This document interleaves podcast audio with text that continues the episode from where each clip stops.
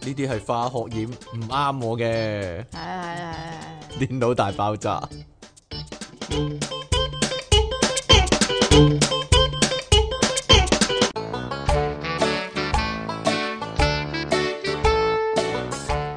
但係依家好似冇咗呢個廣告啦，嗬？仲係有啊，冇咧？咧？好似好煩㗎有又陣時 又唔鬼識佢咁咩人嚟嘅嗰個？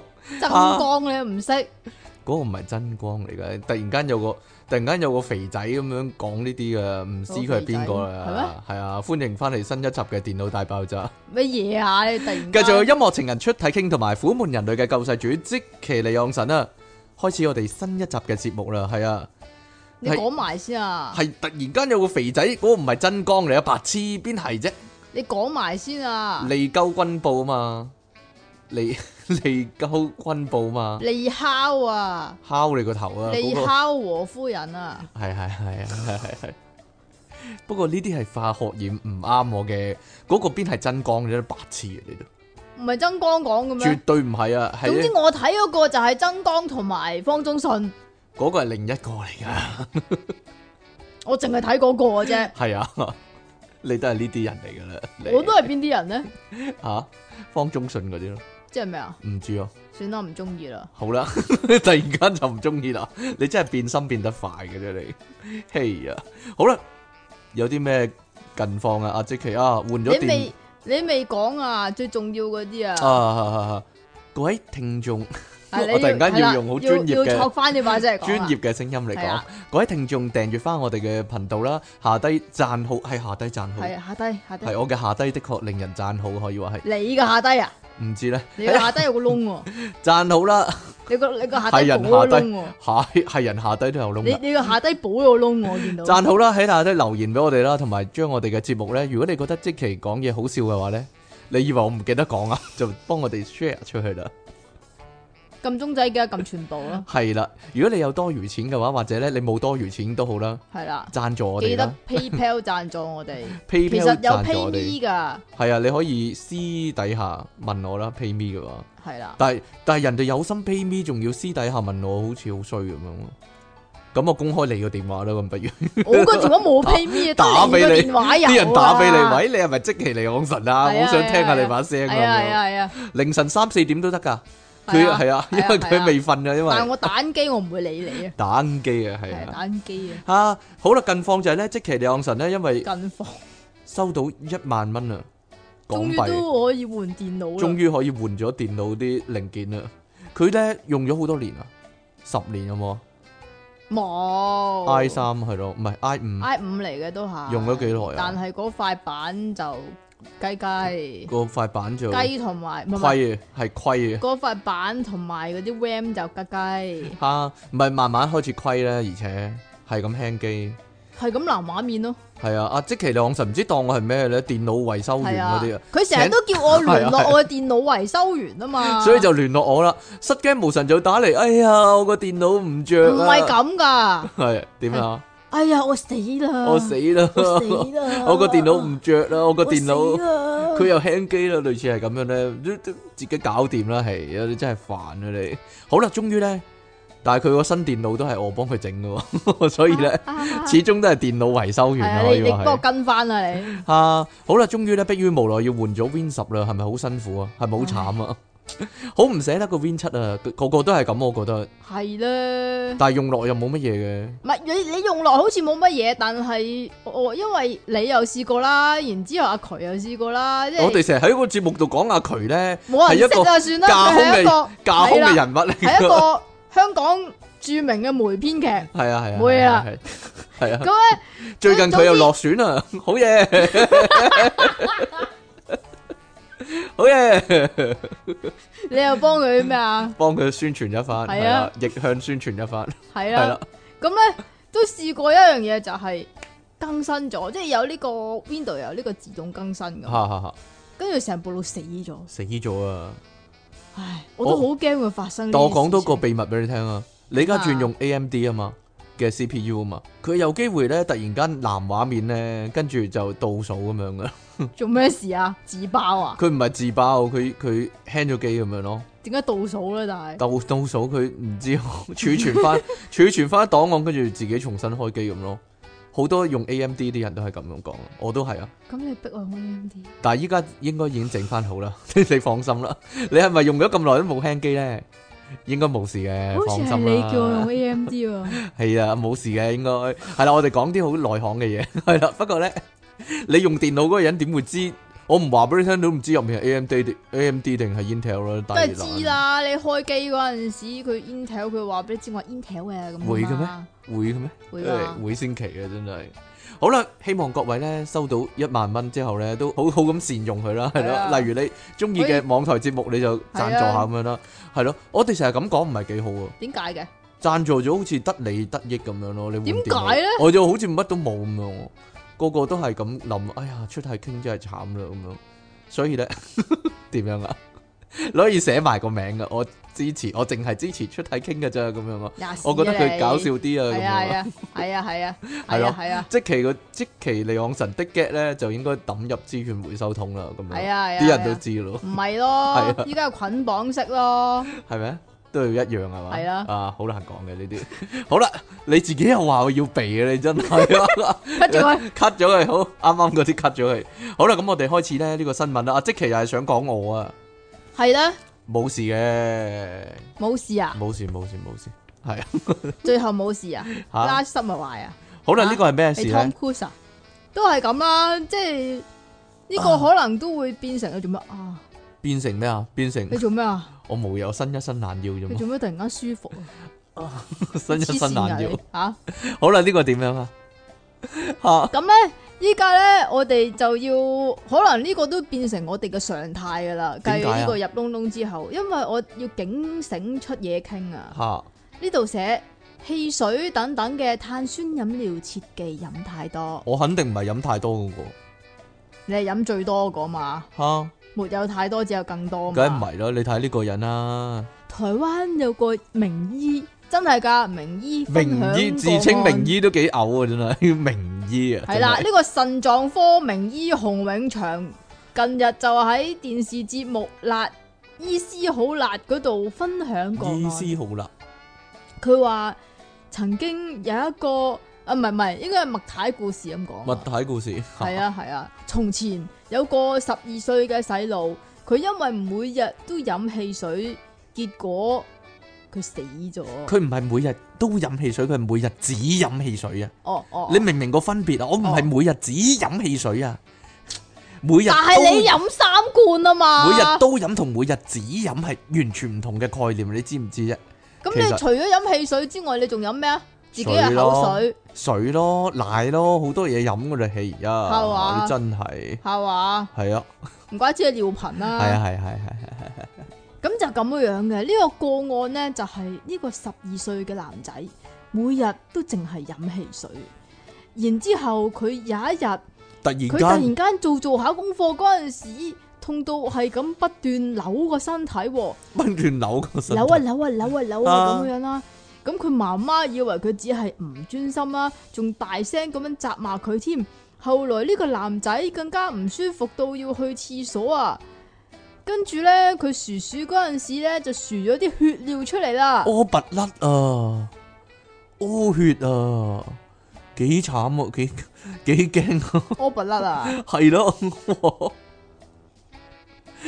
我谂系男士嘅噩梦嚟噶，你即周係咧周潤發年代即係啊嗰啲屙不甩，掹掹出嚟，哦，跟住哇，血嚟噶，哇，几惊啊哇！你 M 啊，女仔就慣啊啦，係嘛？ 係咯，女仔就慣啦，係咯，個個月一次，男仔唔會噶嘛，哇，幾驚啊，屙血喎，黐線噶，好啦，阿媽見到咧，即刻好驚，啊哇，係唔係嘛，就立即帶佢你嚟 M 啊，個仔，係啊，十二歲啊，差唔多噶啦，咪？啊？咁啊，立即帶佢去睇醫生啦，跟住檢查之後就發現個男仔嘅腎臟同埋輸尿管位置附近竟然有一粒接近一 cm 嘅結石啊！腎石啊，腎腎者之石係咯 好老土啊！你真係，點啊？你頭先都係想咁講我噶啦，冇我我幫冇你講啫嘛冇。冇諗過，咁呢個名醫洪永祥醫師咧就講話，如果出現背痛嘅話，就要多加留意啦。尤其是呢個背痛係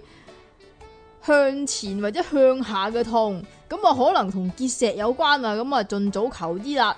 咁佢又話咧，當體內出現呢個腎者之石嘅時候，最痛嘅部位就唔係個腎噶，反而係輸尿管，因為結石會刮到輸尿管嘅黏膜，哎就會呀，引發腎絞痛噶。哎呀，黐线嘅，咁仲有咁唔知點解咧，又到到香港嘅腸胃肝臟科專科醫生，唔咩啊？是點讀啊？但啦，點讀啊？唔唔明啦，系名字嚟嘅咩？系啊，日字做個天唔識讀號啊嘛？我哋。哎呀，唔好 啦好啦，哦，咁佢就應該係引用翻，因為呢個吳乜鬼咧醫？生咧就曾經接受訪問咧就話腎結石就好似尿酸高啊，又又或者係身體裏邊過多嘅鈣質，又或者脱水就會引起腎結石啦。咁啊普通嘅市民咧，除非就引起荷爾蒙失調、鈣質過高嘅，否則一般都係同飲食有關，即係飲唔夠水啊，吓，咁啊死得啦！好啦，各位，咁至於點先至係飲夠水呢？咁啊吳醫生咧就話，一般嚟講飲水同埋排汗多少啦、氣温同埋運動量都有關嘅。咁最經常講嘅呢，就係每日飲八杯水啊嘛。咁但係如果再準確啲嘅話呢，應該係每兩個鐘嘅屙一次尿呢先夠嘅喎。每兩個鐘屙一次尿啊，你成日話人尿頻，唉，嗱，大家聽下吳醫生叫咩名啊？好啊，好。我話噶啦，大家要咁講啊，嗯，好，哎呀夠啦，就係咁樣啦，好核突啊你個嘴，係吓咁啊啊男童咧最尾咧就要打走個腎結石啊，係打咯，走佢。去咗呢個泌尿外科治療咧，將呢個腎得啦知啊結石知啊打走佢知啊知啦，知啊知就啊係咁樣知啦啊，。好啦，大家有冇諗過咧？如果咧 你睇電視睇到自己唔係啊，間你要你要警醒一下你嘅聽眾噶嘛，警醒啲聽眾咩啊？唔好飲咁多汽水。係啊，同埋飲多啲水嗱啊，，其實咧，如果飲汽水嘅話咧，最多一日三罐好啦。講真你。咪黐線㗎，晏晝晚餐宵夜最多就係咁樣啦，唔好再多啦，再多呢一定有問題，係啦。如果喺呢個範圍之內呢，應該冇事嘅，唔係咯，我覺得係啊嘛。唔得㗎，點解啊？唔得㗎。咁應該你計你講應該點呢？你神者之石啊，神你個頭啊 神！喂喂喂，各位有冇諗過呢？睇電視呢，睇到自己間屋啊，我有諗過噶。係嘛，以前呢，拍電視劇嗰啲呢，咪會借人啲屋企嚟到拍嘅，係嘅咩？唔會嘅咩？搭景啊，一定係。 搭景㗎嘛，係啊，但係如果例如依家就可能會，依家嚇某啲劇又或者係電影啊，電影啊最常成日都借，借人屋啊企咯，係咯，或者或者咁樣啊。如果係港台嗰啲訪問咧，或者無記嗰啲訪問咧，去咗你屋企訪問，跟住電視度度睇到咁樣咧，咁啊你咩㗎嘛？你係知㗎噶嘛？你係知噶？嘛？但係咧，如果唔知嘅情況下，咁就驚啦呢度 嚇。呢度咧講緊內地啊，不過唔出奇嘅呢啲事都係咯，好平常啫。喺內地 嘅喎你講㗎咋？係嘛？有個女人咧買咗一個豪華別墅啊，但係咧佢有錢得嚟咧冇掟使，可以話係佢買咗唔住嘅噃。佢中意買唔得㗎嘛？冇錯啦，佢雕空咗幾年咧，冇住到啊！你係但係咪覺得咁就好笑噶？冇冇諗過呢個咧叫做姓林嘅女人咧，五年前咧喺浙江慈溪買咗呢一棟咧超級豪華嘅別墅啊！佢四層樓高啦，另外咧有地庫嘅，哇，哇！幾好喎！但係咧最緊要係咩咧？內地買到呢個別墅咧，就係最緊要咧冇冧到啊！五年都。犀利啊！系 啦，維持到五年都冇諗到，係啦。佢咧呢個面積咧有一千平方米嘅別墅咧，裝修奢華啦，都係採用歐式嘅設計嘅。而地下室咧仲有呢個酒窖啦，同埋藏寶室啊。咦？呢、個點樣藏寶室啊係點藏寶 嘅室咧？俾我都想入去探下、尋下寶喎。不過咧，林女士咧之後咧就冇入入住嘅，將呢個別墅咧委託物業公司管理，定期會派人清潔啦，同埋開窗唞下氣咁樣嘅。咁啊，一直都。買嚟唞氣噶咋？買嚟唞啊下氣，一直相安無紅事酒。咁樣啊，或者佢個就係要個藏寶室藏寶咧，你點知係啫嘛？咁呢個杭州工作生活嘅林女士呢，喺舊年九月啊睇電視劇啦，《我和我的女兒們》嘅時候呢，係咩嚟嘅呢？鬼知啊！就發現咧劇裡面嘅別墅個裝修咧，咦，似曾相識喎。咁越睇越似自己買嗰間別墅啊！直到 咧通常會咁諗先嘅，嗯，呢、個呢間別墅嘅人咁有品味啊，係咧同我一樣品味係嘛係？咧，啊，佢話咧，直到直到見到咧直。到直到見到啦，套劇咧嗰條女啊，瞓喺張床嘅時候咧，終於確實啦，佢瞓咗喺我張床上面啦。佢瞓咗我張床喎，咁樣喎，咁劇尾咧更加出現咗咧嗰啲 credit 咧寫住名謝乜乜山莊喎，咁進一步哦證實乜乜咧山莊就係就係佢嗰個山莊莊啊。啦，咁啊呢個係林女士嘅別墅啦，咁呢個。林女士咧向內媒表示咧，佢購入嘅別墅咧係屋苑嘅示範單位嚟嘅，其他咧就係冇裝修嘅清水房啊，啲裝哦，修所咧。以佢嗰間就特系啦別，唯一一間有裝修嘅，佢話同埋啲特裝修別好嘅，冇錯，係啦，因為示範噶嘛。係同埋咁你歐式示範之後嗰啲咧就唔知點噶啦。哈歐式設計，佢話裝修咧唔可能一模一樣嘅，因為咧佢嗰間係特別整得靚嘅，加埋咧對比電視劇裏面呢個咧識買啊，呢個哈別墅嘅坐向啦，同埋入口咧，肯定肯肯定定啊，係自己屋企俾人入侵咗啦。入侵。自己屋企啫，唔係自己第二啲地方啦。啊係啦、咁啊林女士呢，於是呢，即時翻翻屋企呢度睇睇啦，發現呢，佢豪裝嘅別墅呢，搞到一塌糊塗喎，電梯損壞冇辦法喐啦，指紋鎖損壞啦，全部地氈呢都污糟晒啦，屋佢佢啲家私呢，全部磨損啦，投影機啊、畫啊、餐具等等物品呢，都唔見晒啦，去物業點管可理。以整到咁乸渣嘅？係咧，點解會咁呢？去物業管理公司追問呢，負責人呢就吞吞吐吐，又支支唔吞吞吐吐。又 個負責人幫點佢啊樣嘅啊吞吞吐吐吓，女嚟㗎。係唔知呢個負責人啊啊，唔係嘛啊？林女士呢，於是告上法庭啦。點解佢又唔係尋人滋事罪呢？咁啊？係咧。咁向相關唔好理啦，人哋啲嘢係啦，向相關單位呢、個製作單位啦、涉事嘅物業公司咧追討賠償，要求道歉啦，同埋將侵權嘅劇集咧全部下架。但係令林女士崩潰嘅就係、呢：咧，哎呀，成個崩潰晒啦！今年三月咧，訴訟進行第一次庭審嘅時候咧，發現別墅咧原來已經唔係第一次上咗電視啦，仲有其他添。冇，錯啦，五年啊好嚟紅。啊，原來。係咯，五年以嚟，即係二零一五啦。咁二零一八年另一套電視劇呢，《大約是愛》啊，同樣呢，亦都係佢蒙查查嘅情況下呢，俾人攞咗個別墅嚟到拍攝，做拍攝場地，成為男主角嘅屋企啊。即是話呢，佢喺上一套劇呢就係男主角嘅屋企，咁今套呢就係女主角嘅屋企啦。喺庭上呢，被列為被告嘅影視公司就透過代表律師表示啊，我和我的女兒們嘅劇組呢，涉及二百人啊，係經開發商同意提供示範單位拍攝喎，並且俾咗六萬蚊場地費嘅。另外呢，涉案嘅兩間開發商呢，就未有派人到庭應訊嘅，涉事嘅物業公司就否認所有責任。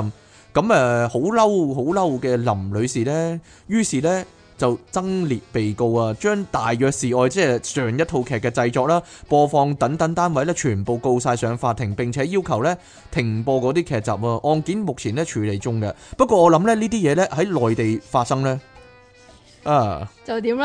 係啦，都好難講嘅，因為咧人哋咧呢個陽光 陽光法治啊，係人啦，哋係啦有法有法治係啦，係啦，有理有據，係可以啦。話 係啦，你追得所。有嘢都係喺係啦陽光底下發生嘅。冇錯啦，你追得到咧，哎呀，你真係犀利啦！如果係咁 告，即係告人嗰個咧，分分鐘咧，啊告人者係啦，好難講嘅呢個被 告個，我唔知道啦呢 啲係啦，啊好啦，下一個係點樣咧？唔好講啦呢啲，係嘛？唔講係啦，啦，因為咧啊，因為人哋舉紫旗嘅啦，就 會係啦。鄧紫棋啊，冇錯啦，舉起成個鄧紫棋嘅啦，就會啊，好啦，唔好講呢啲啦，所以哦好啦，咁依家咧，點解啲後生咁唔中意講？我都唔中意喎，喎，莫非我後生？你算啦，我真係唔中意講電話喎，係咯，你你唔中意講電話㗎，我唔中意，你完不全嬲唔都中唔意，中意講電話。完全唔如中果意。我嘅話咧，我其實就中意講電話多啲嘅，不過就唔中意講電話。哦，我唔知你講乜啊，點解咁樣即係唔講中意咧？講電話嗰即兩係話個唔係。 字，係點點樣樣啊啊？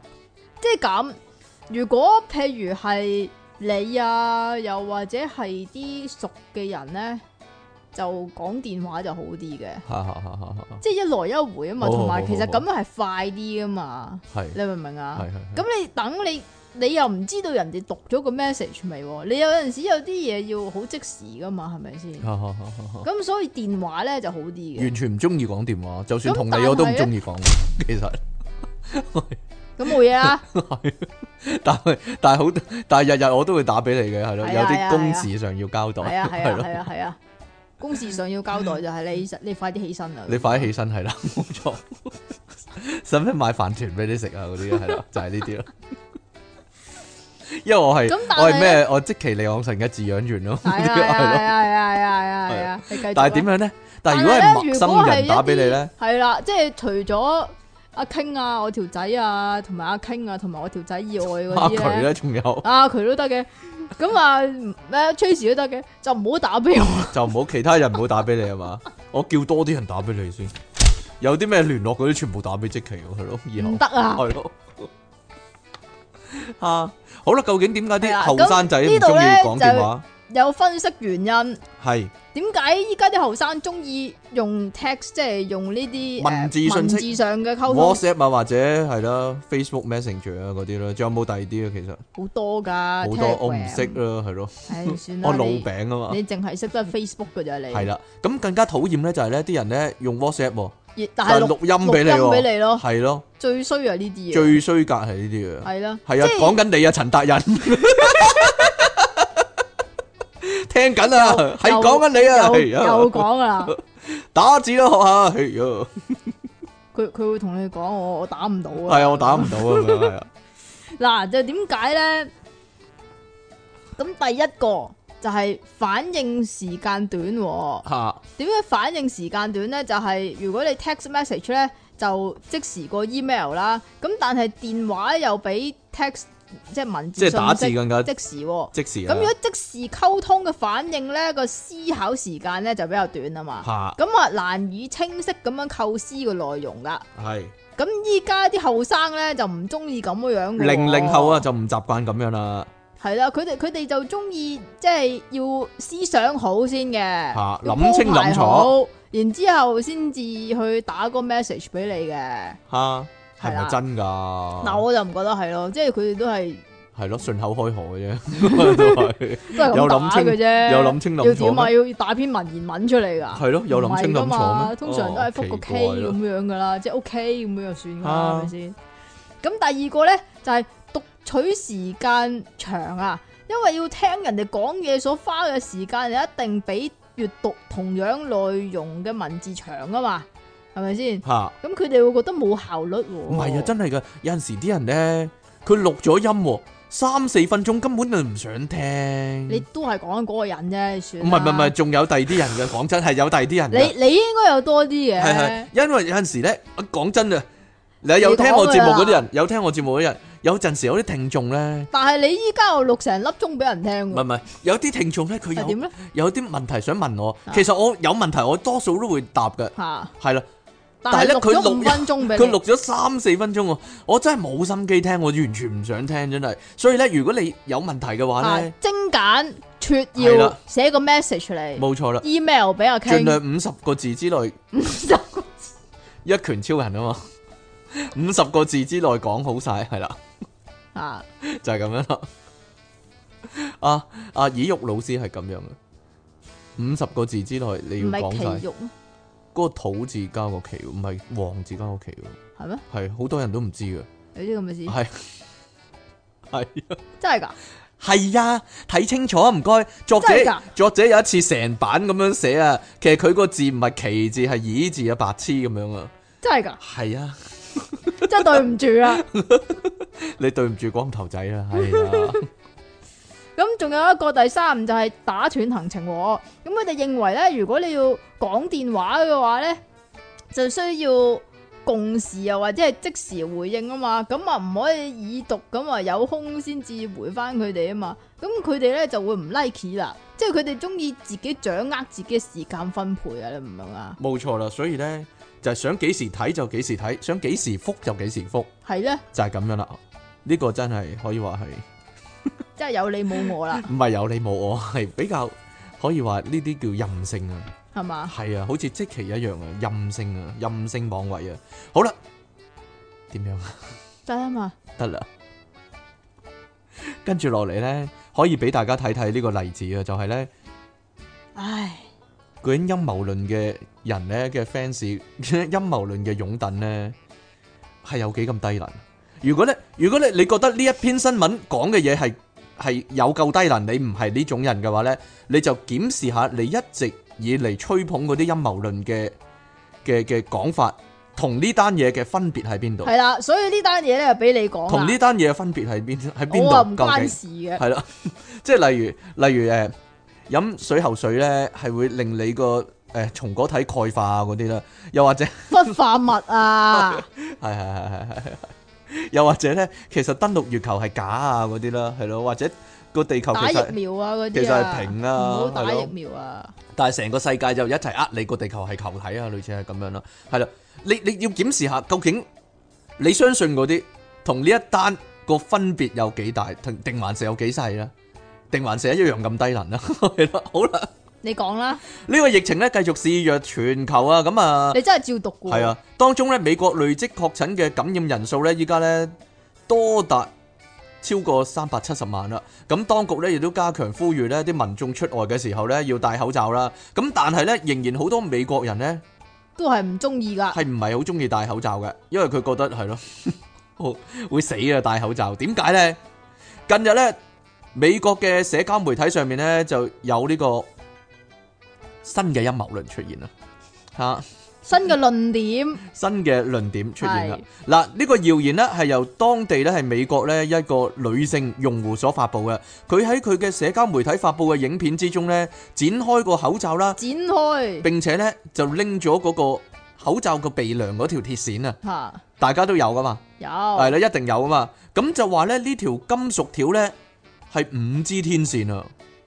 咁就話咧，呢個口罩係政府計劃咧殺害民眾嘅方式喎，等先等先等先，係。五 G 係電話嗰啲五 G，冇錯， 你講得冇錯。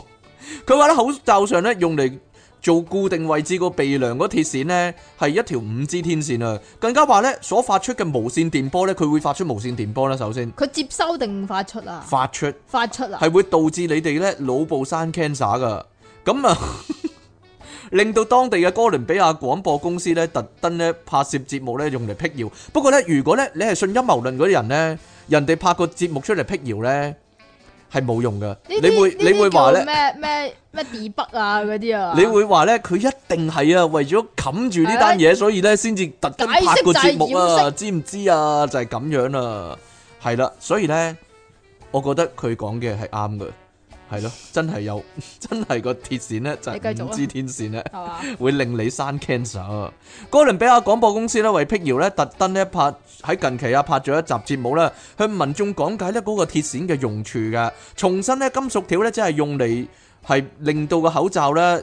同埋個使用者嘅鼻梁咧更加貼合嘅，令到口罩嘅封閉性咧更高嘅一項設備喎。佢哋又喺節目中咧指出啊，呢次咧影響全球嘅疫情咧係由病毒所引起，就唔係五 G 網絡喎。咁就呼籲民眾咧主動佩戴口罩咧，用嚟抵禦病毒嘅就係、咁樣啦依。家有個講法啊嘛，係係話係係五 G 係即係大概啦啊啊嚇，啊五 G 就係愛嚟呢叫做傳播病菌、傳播病毒嗰樣嘢啊係嘛。係係係係，我諗係有咁嘅道理嘅。我諗有係嘛係，啊 我諗我諗啲人咁講係有原因嘅，係咯。最大原因係佢連哋，啲雀都去攻擊啲五 G 塔啊！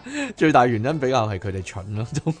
嗱，你講嘅唔關我事啊，呢個真係陰謀背間後啊，真間係。 開真係陰謀背後，真係啊！唔知大師會唔會講下呢單呢？即係個鐵線係得五啊我哋支講咗先，五支天線嗰你唔好啲，理人可哋能。佢哋會講嘅，鬼真係知人哋啊同埋佢哋會信講唔到講，佢哋可能信到十足十嘅真係，係咩？係啊，係咯係咯係咯，你講唔係啊？唔係唔係個個問題點啊？你講個問題真係有人信啊嘛，有係係咯，，咁每個口罩嘅成本係幾多呢？其實我好想知啫，如果佢係五支天即係線佢又會發射可能電波嘅話，其實個個口罩嘅成本會係幾多呢？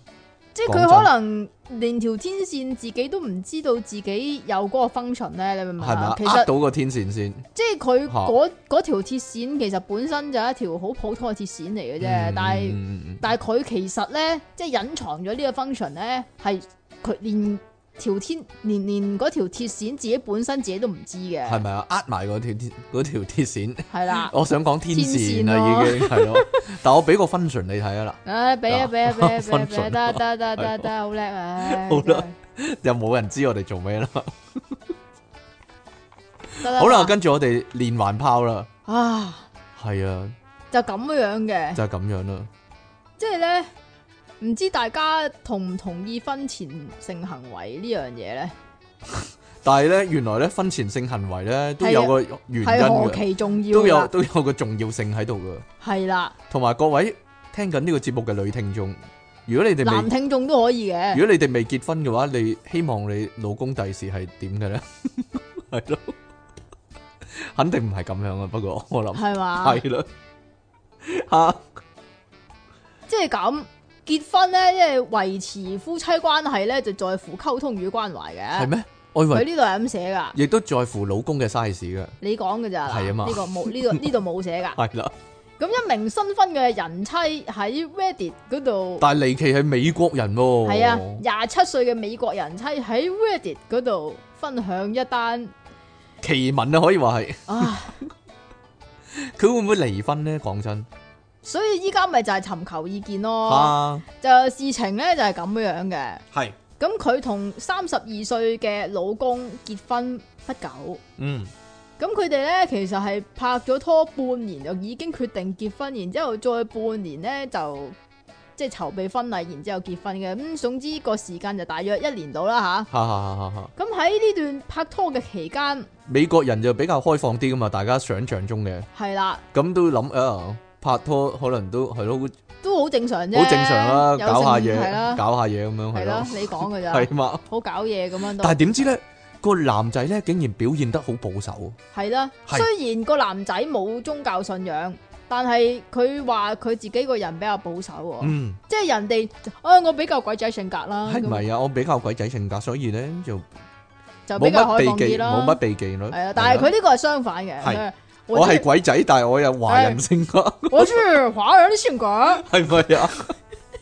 就比較保守啲，啊，係啦比，較保守，係啦。咁所以咧就唔乜嘢噶喎。就唔搞嘢。佢話要婚後性行為嘅，佢話係啦，係佢係希望婚後先至發生嘅呢樣嘢，咁所以兩個人只會拖手同埋擁抱嘅啫，咁啊冇進一步嘅親密行為噶，咁有冇錫啊？鬼知啊！佢呢嗱，度冇就係進一步親密行為，拖同埋攬拖下喎攬，下，係啦。哦，你咁你結婚，你你雙方交換完戒指揭開頭套嗰下都要錫噶嘛？唔知啊，錫面定錫嘴都唔知嘴噶啦㗎。啊，咁咧，阿人妻咧就為咗表示對男方嘅尊重咧，咁所以都吓、冇講嘅，即係都忍住啦。忍咩鬼嘢啫？ 冇諗過搞啦，係係啊咩，到到真係洞房啦，洞房花燭夜，冇錯啦。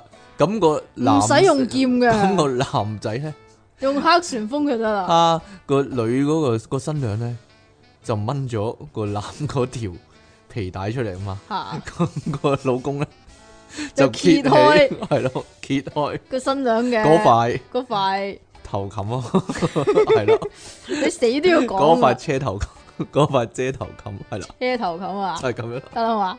好啦，呢個時候呢咧，個時候，個人妻就終於發現終一於都個經天過大嘅秘密，你一拉開佢條拉鏈，吓吓喺邊啊？佢見到啊，唔係佢見唔到啊，係佢見唔 到佢係見唔到啊？咦咦，點解咁嘅？都有個黑蚊蚊嘅草叢，但係咧就唔見咗棵大樹，可以話係。係嘛？系咧，點解你棵點解你個黑森林係冇樹嘅咧？類似係咁。好啦，究竟係邊咧？佢萬綠叢中一點紅，但係佢唔見咗嗰點紅。冇錯啊，唔啦，係，係真係有一點紅。因為通嗰常點咧紅咧就大約三 cm 度啦三 cm 啊，原來咧佢條蛇佢條蛇，哎俾嗰啲草叢遮蔽咗呀，三 cm。其實毛係咪長過三 cm 㗎啲毛？即係啲毛捲埋咗用長嗰三 cm，系啦，而且咧喺新婚初夜咁興奮嚟講咧，可能嗰三 cm 咧已經係已經盡頭㗎已啦，經進入咗戰鬥狀態啦啊係啦嘅三 cm，係啦，係咧，唔知佢會唔會覺得唔知 唔知唔知係咪已經去到一唔個係佢佢摸摸到有有毛咯，但係摸到有啲有毛毛中間有啲嘢棘住喂咗定吉親咁啊！啊，誒吉誒，親去哎咯，誒誒誒，吉一吉嘅喺哎呢度有 咁樣啲有啲嘢突起咗，棘住咗，啊，冇嘢啦。冇嘢啦嘛。系啊， 唔夠佢攝牙啦，條女話啊，好啦， 好啦，咁佢呢個佢呢度有一個專有名詞去形容呢件事嘅喎，係啊，個條女話咧，佢老公嗰個咧係 Michael Penis，啊好讀得好，但發係唔音係正，確但係唔係 Microsoft 都好啦，係 Michael 係 Penis，嘛 係咯，咁結果， ？Michael 但係佢佢但係佢咧講到呢度咧，佢就冇講嗰晚咧嘅戰情係如何啦，係咯。應該佢都係走先㗎啦，佢唔係走先嘅，係點咧唉好難講嘅，有陣時啲嘢。照照用啊！吓？ 趙勇我唔知啊，鬼知咩？係啊，有阵时咧嗰、個螺絲帽啊，嚇好闊啊，嚇佢嗰條螺絲咧就好細條啊，嚇係好幼啊，嚇咁結果咧點樣咧？點咧？佢係套唔緊啊嘛，嗯，係啦，就係咁嘅情況，嗯係好 啦，講下啦，係啊，得啦嘛。 係係係係係係，咁於是乎咧，可能就係咩都冇發生過，所以所以咧但佢係就有發喺生啊，唔知呢就喺講真 Reddit 嗰度講呢件事，係係，唔係講真講真係點講咧真，即係如果咧有個好大嘅廣場嗯俾你一個人表演，嗯，其實你係咪會多啲發揮咧？其實吓、如果個地方好狹窄嘅話， 係啊嘛，即就係反而冇即乜係辦法係啦。如果你係嘛啦，假設你係一個體操選手，啊假設你係一個體操選手咁，你喺嗰個廣場嗰度打關鬥啦，係啦，好冇冇？錯啦，你要你要進行各種高難度嘅動作。嚇咁你會比較希望喺一個狹窄嘅空間，定還是一個廣闊嘅嘅場地嗰度表演呢？講真，嗱呢、個男人呢，就有咁嘅機會啦，即係舞台有幾大就視乎你自己有幾大，你有地理你自己有幾細 係啦，冇錯啦。講嘅咋，好啦，但係呢個老婆好明顯啊不滿啦，係啦。滿腔憤怒可以話係咁啊，公開呢件事，佢佢咁講啊，佢話唔係要侮辱你啊，佢係想抒發意見同埋尋求意見咋。係啊。抒發感受同埋尋求意見啊！但係佢好懷疑呢，佢老公呢，似乎刻意隱瞞呢，好佢係啦條，嘢係好短小嘅。有不少人認為你老公應該都幾唔誠實下嘅喎，係咪啊？可能有第二啲嘢呃你啊，可能淨係得呢樣嘢呃嘅啫。其實講真，係？嘛？係唔啊，係即係你你明唔明啊？佢淨係呢樣嘢呃你，佢其實佢其他嘢呃唔到你㗎。嗯，所以咧，越啊佢佢想呃你都呃唔到，唔係唔係，佢想呃你都冇得呃嘅，應該咁冇得呃講啦嘛，係唔咯知咧，即係即係即係佢唔會有第二條女啦，都幾保險喎。不過呢個老公都嗱，你講㗎係啊嘛我講得咁婉轉啊，你 係係你死都要挖嗱，唔出係唔嚟係，嘅。我我有建議俾大家啊就，係如果咧各位女女性聽眾咧，你哋又係拍緊拖喎，但啊係條仔又唔肯同你搏嘢咧，嚇咁咧你就買條單車褲送俾佢。哦， 啊啊！生日咁樣送條單車褲俾佢，哎，我哋一齊踩單車啦，類似咁啦。跟住咧就叫佢試下條褲咁樣，哦，係啦。咁會唔會會唔會幫助到咧？你話你試下，我試下， 你試俾我睇先，但係喺個腰嗰度突咗啲出嚟，我就係咪？係啊，係咪？係咯，係咁㗎？係啦，突咗啲出嚟，係咯，冇嘢啦，算啦。 咁咪知道佢斤兩啦嘛，哦，係啦，算啦。所以試下先好，我覺得。試下先。試下先好，你即嗯真係係如果你諗住結婚嘅好話，催人哋咩嘅？都唔係嘅。好啦，呢度咧有單咧好有關係嘅新聞啊啦，即係咁係嗱，如果佢阿婆係呢個阿婆嘅話咧，阿嫲嚟嘅唔係阿婆，阿如果係喎阿婆喎。如果佢阿婆係呢個阿婆嘅話咧，咁可能係有救啊！即係咁 嗱，你個鼻啊都算扁噶啦，我個鼻都係扁嗰啲啊啊嘛。咁你阿媽咧有冇得閒幫你捏下個鼻啊冇？冇冇冇冇，唔接係我個鼻酸高啲係咁我個鼻酸係大嘅，你個鼻大，但係你扁啊嘛。我個鼻酸酸係啊大，我個鼻酸係大啦，所以咧都唔會係三 cm 嗰種咯。哎呀呢個老婆咧就係咧，老婆佢佢唔識睇人哋個個相學啊！即咁係你如果美國佢人見到嗰鼻啊，點都係咁嘅樣噶 啦。如果佢見到咦老公你個鼻咁細嘅咁樣， 咁就應該思疑啦嘛，司儀應該懷疑一番啊嘛嚇即係咧大會司儀啊，揀就揀個咧個鼻大揀啲你啊嘛，係嘛？佢唔冇想講啊，揀個鼻大啲啲嗰啲啊，即係張學友嗰啲啊，係咯，成龍好冇成龍張學友嗰啲係咯，揀個鼻大嗰啲，你俾翻人啊，鼻大脈搏呢啲，係咪要笑噶？我嘅第六個新聞，佢都講埋先好啦。啦，你講埋啦，即係你阿媽有冇幫你捏冇下啊個鼻梁啊？我阿冇啊媽成日都幫我捏下個鼻梁啊。我諗佢驚影響我下低啊，如果係咩捏我個鼻梁係會咯，點㗎？誒誒誒依誒，家影咁，啊依家應該紅位噶啦，係咯，係嘛？係咯，好啦，咁呢度就有個台灣嘅阿婆啊，佢類似係咁啊，揠苗助長嘅古仔呢個可以話係咩啊？揠苗助長啊。唔係壓 咩？啊啊，好啦，呢、個呢，台灣婦科醫生呢，李偉浩啊，之前呢喺呢個節目啊叫做《媽媽好神之族女家務事》啊，呢、個台灣節目嚟咩嘅，節目？係咯，好老土啊。 當當初呢，一位呢由佢接生嘅媽媽呢，帶埋佢老公啦，同埋個誒佢、老公啊個唔係佢自己阿媽啦，同埋個仔呢，去到佢嘅門診啊，俾醫生呢。叫佢誒你鬧下我阿媽啦咁樣喎，點解要鬧下佢阿媽呢？跟住呢，就解開個仔嘅尿片俾佢睇啦，醫生就發現呢，哎呀陰公啦，佢個 B B 仔個 B 呢，個何必咧？個啊 B B 仔個何必仔啊咧？下低紅腫啦，春代同埋陰莖呢，陰莖陰莖都有呢甩皮傷口啊！點解啊佢？開頭以為呢係咪尿布疹啦，點知發現原來所有嘢都係婆婆搞鬼噶。哎呀，點解呢？大家印象中係咪男人呢好中意鬥大啊啦，愛鬥大係啊，係啦。點知原來呢啲師奶呢我咧啲師奶啊都中意鬥大噶，吓，因為呢個婆婆點解要下毒手呢？點就係樣下毒手先？啊一陣話俾你聽，係啦。原來呢就係因為呢，佢隔離呢另一個阿婆呢都有個孫仔，咁就大家呢，我仲竟以然為你想講話隔離個阿婆都有何必仔唔添，係隔隔離個阿婆都有個孫，係啦， 因為兩個離個阿婆孫都有何必仔，冇錯，兩個孫咧差唔多年紀嘛，跟住咧竟然拎出嚟拎出咧嚟鬥大細，啊！玩大細係咯， 一開啊大咁樣啦，結果咧隔離屋個婆婆咧個何必仔咧，個孫唔係個婆婆個何必仔， 個婆婆個孫個何必仔係比較大嘅，啊佢咁講就要串佢啊！你你用你你用阿醒把聲講啦，邊度啊？你哋屋企啊誒，你哋屋企啊，睇起嚟都細係細兜啊！ 係啊，咁細兜啊！你睇下，你睇下我孫都已經咁大個啦，哈哈啊咁樣喎、竟然呢，俾人咁講法呢，佢就唔憤氣啦。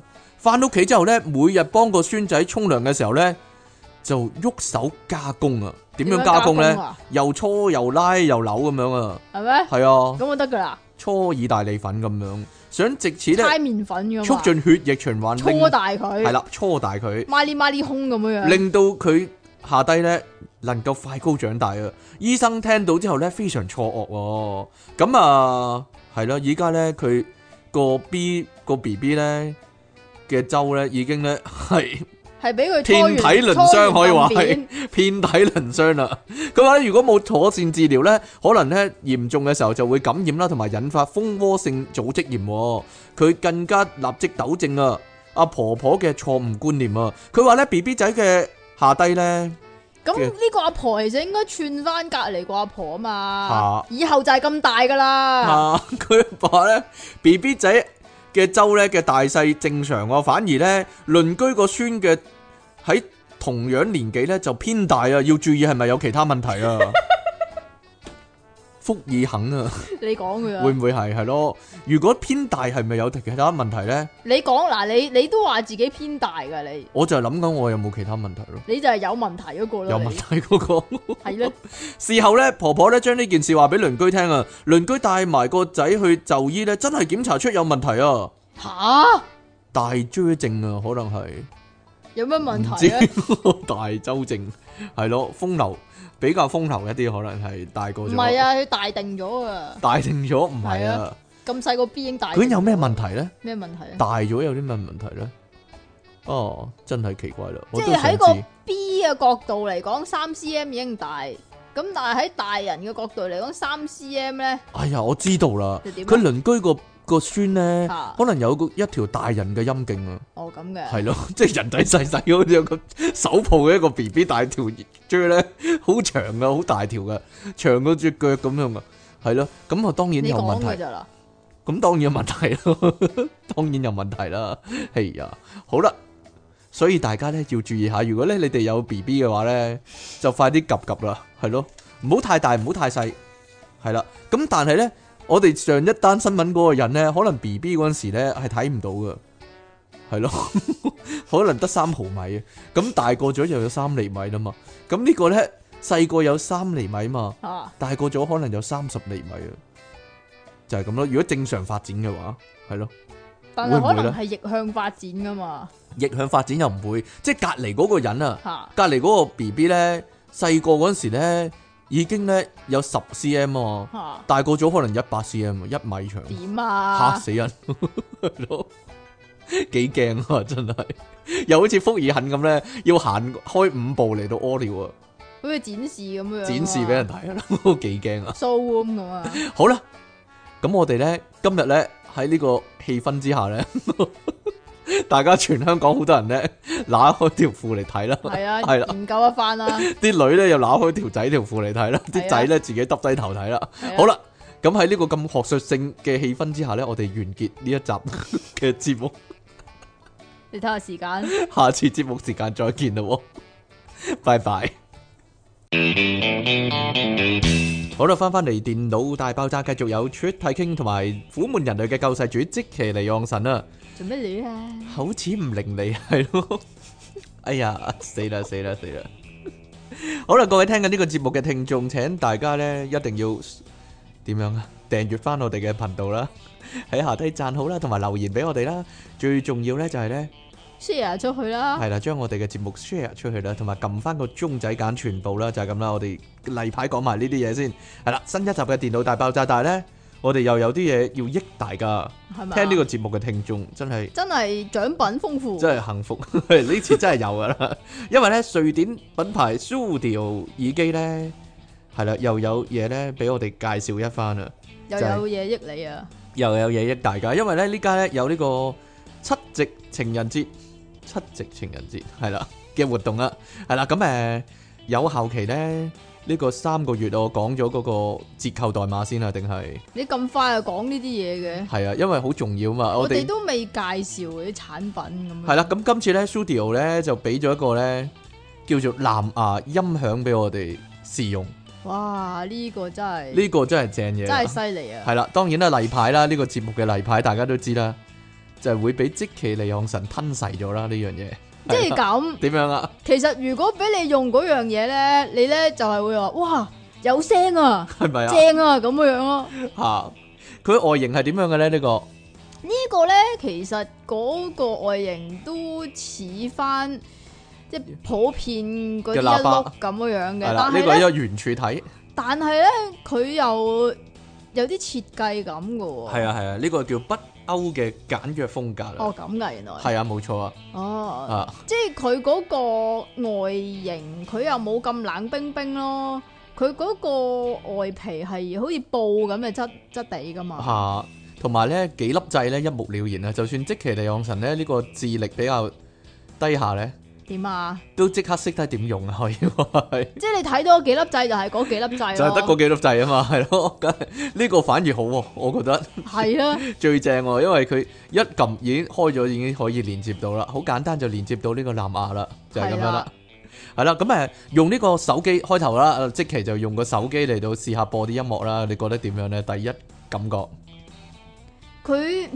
即係佢呢話啲喇叭咧，其實最即係我自己覺得啊啊嚇，又可又可能我即係之前試過嗰啲，又或者聽過嗰啲就即係冇呢個質素咁好啦。呢個質素真係幾好喎，係啊，最驚最忌就係佢會拆咯，係啦，沙聲或者拆聲咯，係啊，但係佢完全冇咯，開到好大聲都真係冇拆聲，都梗係冇啦。同埋你係純啊係純正嘅音樂。你仲要係 feel 到佢個 base 佢嗰個哦呢個真係啊震係啊因為呢我哋喺我哋喺翻呢個中心啦，即係細細個空間啊啦，咁樣播啦。其實其實係應該係播好細聲嘅，嚇但係就感覺成間房咧都已經充滿咗嗰個音樂啦，係啊，就係咁嘅感覺啦。同埋佢傳 傳出去傳到好係啊遠原咯，原來千里我傳音嘅 喎，多得你唔少啊。我諗呢層樓啲係人嘛係啦，就係咁樣啦。 係全啦部聽黎明啊你哋嘅嚇，好啦，咁仲有啲乜嘢啊？翻去翻去喎。，咁我有翻個屋企試下駁電視咯，嗯哼。咁嗰個駁電視就好響啊，即係嗰啲人聲嗰啲好出咯。咁同埋即係如果你話你係冇呢個二點嗰啲叫係咪叫二點一上翻山啊？係啊係啊係啊，用呢個都 OK 喎，係咪啊？係啊，夠聲噶，完全夠聲，唔使都驚。真係感覺到個立體聲嘅。係啊，係啦，咁仲有特別功能啊，即期咧即刻試用啊，啊就係呢個咧成嚿 成嚿藍牙音響咧係可以可以講電話啊，講可以開咪嘅係係咯啊。。喂，哎呀，原來佢唔係你淨點啊係？咯，佢唔係淨係播嘢喎，仲可以即係收音嘅喎。佢可以成收個音係啊，應該咁講啦。佢 佢可以成個攞起好似當電話咁用啊，唔即使期攞起 㗎，係啊你就攞起佢用啦，就咁對住佢噏就得噶啦。係啊，誒，即期亦都用嗰個嘢咧嚟打電話俾我嘅，係啦。係啦，好明咁啊顯，因為佢佢。，咁啊，我全屋都聽到你講咩啊搞係咯，搞搞震咯，係 低能嘛？仔嚟噶，係咯，玩埋啲咁嘅嘢。好啦，總之咧呢個咧可以話係點樣啊？多功能但係又簡便啊，可以話係係啊，係啦。咁誒仲呢有度喎，係點佢樣啊仲有呢個防水喎，係啊，佢話咧佢有呢個防水嘅 IPX 六啊嘅 IPX 防水係數啊，即係話咧你唔小心倒寫嘢嘅話咧，佢都應該冇事嘅，就係咁啦。我可唔同可以沖涼嗰陣時同佢一齊？你誒可以喎，如果照計嘅話，你可以喎，即係。照計嘅話，但擺係入但埋係你入去你浴唔室好唔你唔好同佢一齊沖係啦，啦，總之唔好即係真係肥落去啦，係啊，啊你少少水冇事嘅。係啊，係啦，咁可以播幾耐呢？如果插滿電嘅話呢，可以播十四個鐘啊。係啦，所以就適合真係可以做電視喇叭。可以做電視喇叭。唔係，我有諗過嘅。如果呢去露營啊，或者去郊咁外呢嗰啲啲，啊一定啦，咪好正咯，係啊係。咯，就係咁咯。好啦，咁佢仲可以呢叫做支援音響串連系統啊，可以同時呢配可以駁兩。兩個係啊，可以配兩個咧，然之後就成間屋咧環回立體聲咁樣啦。但係可惜啊，我哋冇兩個啊嘛。係咧，阿 Studio 係咯，俾多過 嚟俾多過嚟。咁我試埋呢個功能啊嘛，係啊。好啦，咁有啲咩要益大家咧？就係咧呢個折扣代碼。咁大家咧只要去 Studio 香港官網 www dot s u d i o studio 啦 dot com，跟住 s h h k s h earphones e a r p h o n e s 咁樣咧誒。入面嘅官網入面所有嘅商品呢，你輸入我哋嘅折扣代碼呢，都會有八五折咧。折扣代碼就係呢個 out of body 十五啊你你唔好你唔好講咁快， ，O U T O F B O D Y 十五，係啦。輸入呢個折扣代碼呢，就全部嘢都可以用八五折嚟到買啊。誒、上次呢，我哋問問有冇有效期㗎，定係終身有效㗎？係啦，有三個月有效期嘅，哦，係啦，即係話呢，大家可以盡情咁買啦。呢、個呢三個月耳筒啊或者音響咧都就可以用呢個折嘅，扣碼，冇錯啦。好啦，咁再次咧多謝 Studio 咧揾我哋合作啦，係咯， 多啲揾多啲都冇所謂， 係咪一年一年一次，一年幾次咁唔知樣咧啊？係咯，好啦，咁啊有冇嘢補充啊？即其滿唔滿意啊？滿意，你梗係滿意，啦，次次都係你立咗，下次咧。唔該，你聲明咧，呢個係俾出體傾噶，唔係俾即期噶，咁唔樣得咯即期唔准攞啊咁樣啊。出體傾都是即其得 咯，係啊，係啊，係啊，係啊。好啦，咁我哋咧開始新嘅一集《電腦大爆炸》，我哋嘅題目係咩啊？你定上次講咗啦啊，俾人捉到啊，係嘛？俾你捉到啊，係啊。捉唔到係啲咩啊我？諗 最簡單啦，誒細個咧會唔會嘅咧？你屋企會唔會捉人放屁噶？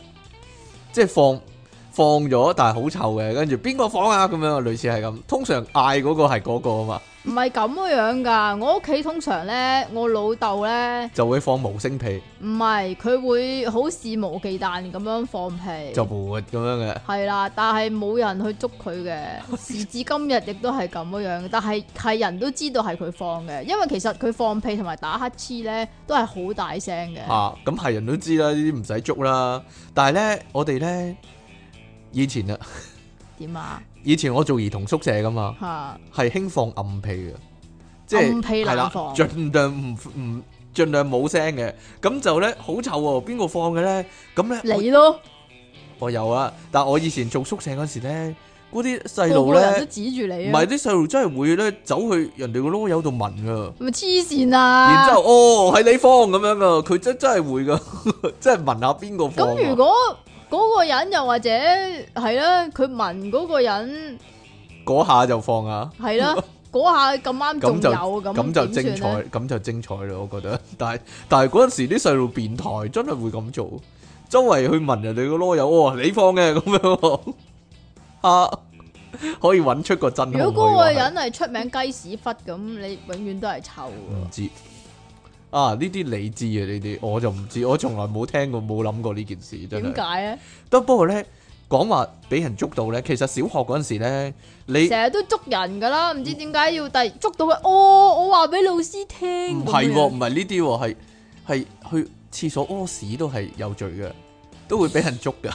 係啊，即係點啊？風紀會捉你，哦，你唔屙係唔係唔屎係啊唔嘛係俾風景捉，係即係會俾俾學校嗰啲同學咧會會唱嘅，唔唱知唔知做咩要笑你咁樣唱你一兩日㗎啊嘛？！你有冇試過？啊冇咯，你有冇試過笑人哋屙屎啊？ 冇咯。係啊，但係有人，人係屙屎㗎啦，但係有人會係咁噶，賴屎就話咩你啫，就係俾人知道咧，你喺學校學校嘅廁所屙屎咧，會俾人唱噶，可能會唱幾日噶。係 咯我我肥仔喺廁所屙屎咁樣， 好似唔俾人喺廁所屙屎咁樣㗎咪就係又唔係喺係咯你面前屙屎，但係總之係啦，好似咧一定要喺屋企屙咧，喺學校係唔准屙屎嘅，有個不文 不文明嘅規定，不明文嘅規定係咯。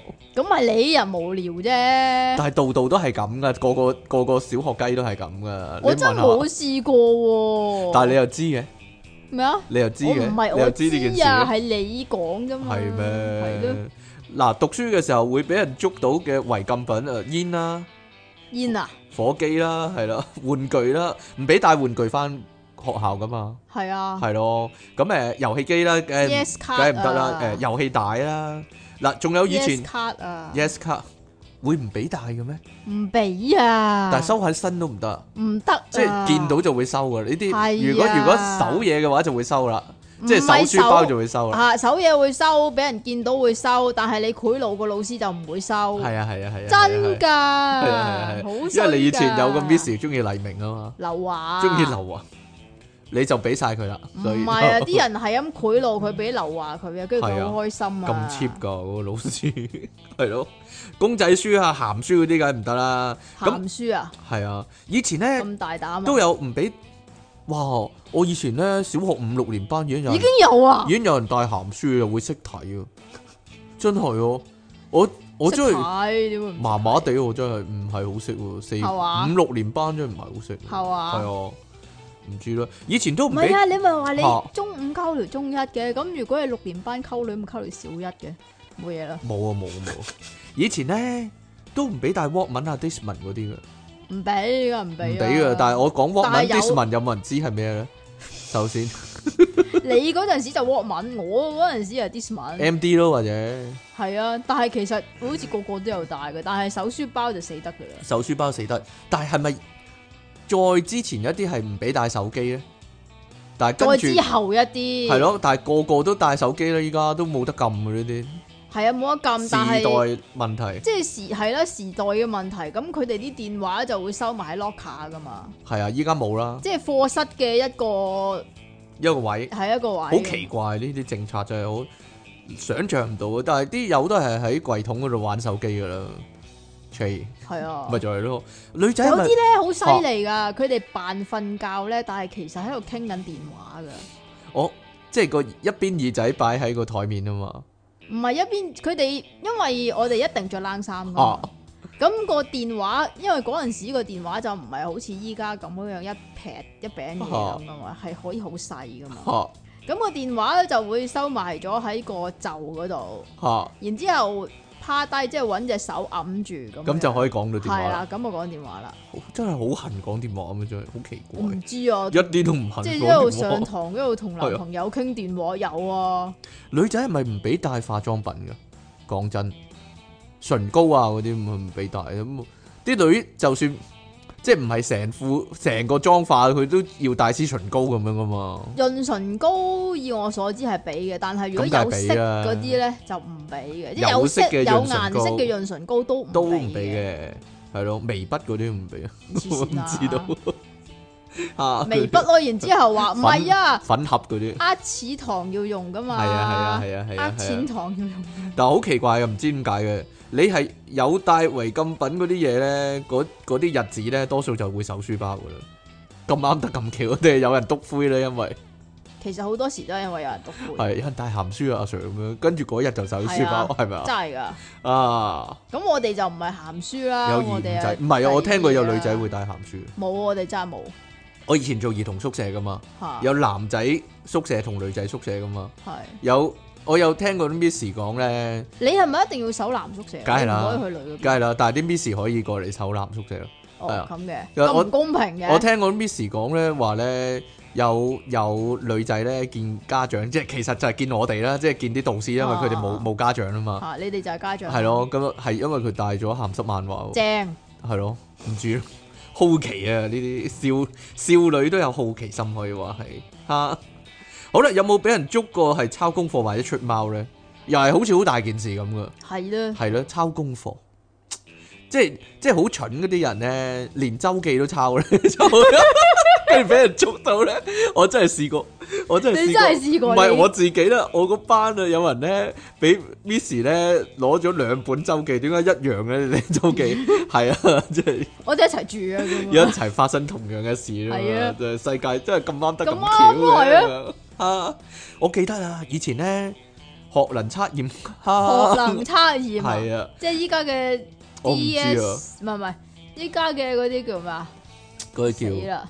叫突平然核突試，乜然間唔記得咗乜名平核試是係啊但啦。咁佢咪不停填選擇題嘅係啊，A、B、C、D、E 咁樣畫格仔嘅，啊嗰啲電腦揾張電腦紙咧畫格仔嘅。嗰陣時，哇！你抄又係會俾人捉到喎，但係咧你亂畫咧又係會俾人捉嘅喎。即係 你亂畫，你都冇睇個題目嘅，你亂畫 A、B、C、D 咁樣亂畫。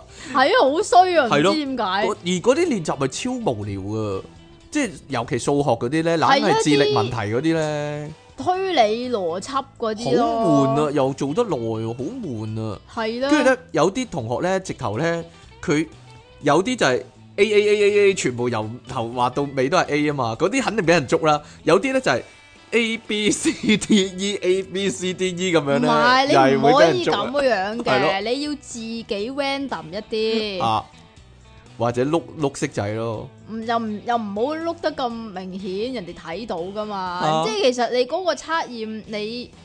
出去考咧就人哋又見唔到嘅，但係因為唔知點解咧，因為學校好緊張佢哋自己嗰個聲譽啊嘛，啊咁、所以咧就會捉得你哋好緊嘅。哇，超級係無聊嗰陣即時係真係要你哋咧，即係逼你哋咧，就一定要認認真做，做，有睇題目然真係有做咁樣啊，係啊，真係有計啲數咁樣啊。係啊，仲要你我哋嗰陣時叫乜嘢啊？我叫學能測驗，我學能你叫測乜？驗你都係叫學能測驗啊？係啊，哦，你都仲係嗰代。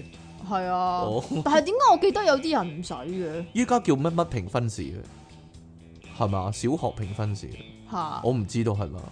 ？TSA 啊鬼知咩？ 係啊，係，TSA 啊，啊， 係啊，係啊，係啊。D 啊跟住仲要仲要操我哋係啊做嗰啲咯，就係操我哋做嗰啲嗰陣時又唔好亂咁填啦，係啊係要啊諗係啊，成上堂要做，噶嘛，好白痴，係啊成堂做啲咁嘅無聊嘢。我哋要留堂做啊，下下抵啊呢啲。抵啊，嗱嗱嗱，呢啲咧入戲院睇戲咧，有陣時咧睇完呢一套，咁、個時間啱啱好咧，另一個另一號個戲院咧，另一間院咧又就啱啱開場，或者做做做做咗少少啦，做咗少少啦，梗係另一套啦，咁就會撩過去睇噶嘛。啊呢啲咧，你有冇試過啊？梗係有 啦，同梗係你有啦。咯。咁樣咧。因為你做 啊嘛呢啲係嘢，係係係，咁咧你會好驚俾人捉到噶？呢啲情況有冇俾人捉到過咧？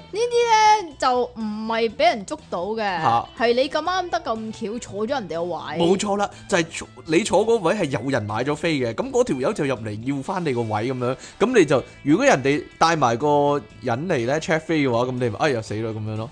嗱，但係咧有秘嗯冇訣嘢㗎，咪話诶攞錯咗，㗎，係嘛？？我我未試過有事錯㗎，錯咗，就就係咧通常咧你入戲院喎，你坐前排嗰啲空位嗰啲啊，嚇然之後咧睇十分鐘度咧先至轉去後面嗰啲靚位啊嘛。嗱有攻略㗎，你熟係啊嘛，咁樣咁樣嘛，咁應該唔會有人就搶咗十分鐘之後，咁就應該安然無事咧，咁可以睇晒睇到尾啦，就係咁樣啦。你唔好揈嗰條嘢吓、啦，我講俾你聽啦，我以前咧點《啊？雷神》第一集咧，同埋《美國隊長》第一集咧，我都係咁嘅情況下睇到噶。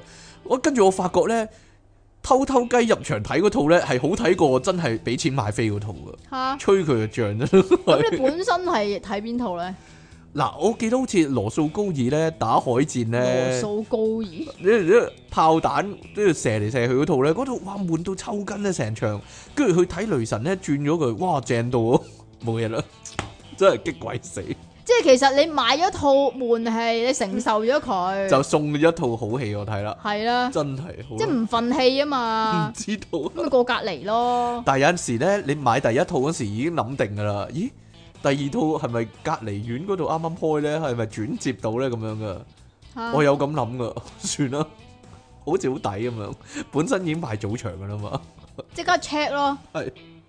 係啦。第二第二個院做緊啲咩咧？阿啊即其我係咪應該過去睇咧？咁啊，係啊，即其咧當自己買一應通行該證好不哦咁屑啊！啊，出體傾平時咧又懶係正直咁樣咧，呢係咧啲位咧 又會咁樣啊。啊，係但咧。但係人哋外國啊，係咪其實你買一張飛就睇成日㗎啦某啲咯，某啲院係咪咯，就係咯，迷你戲院嗰啲咯。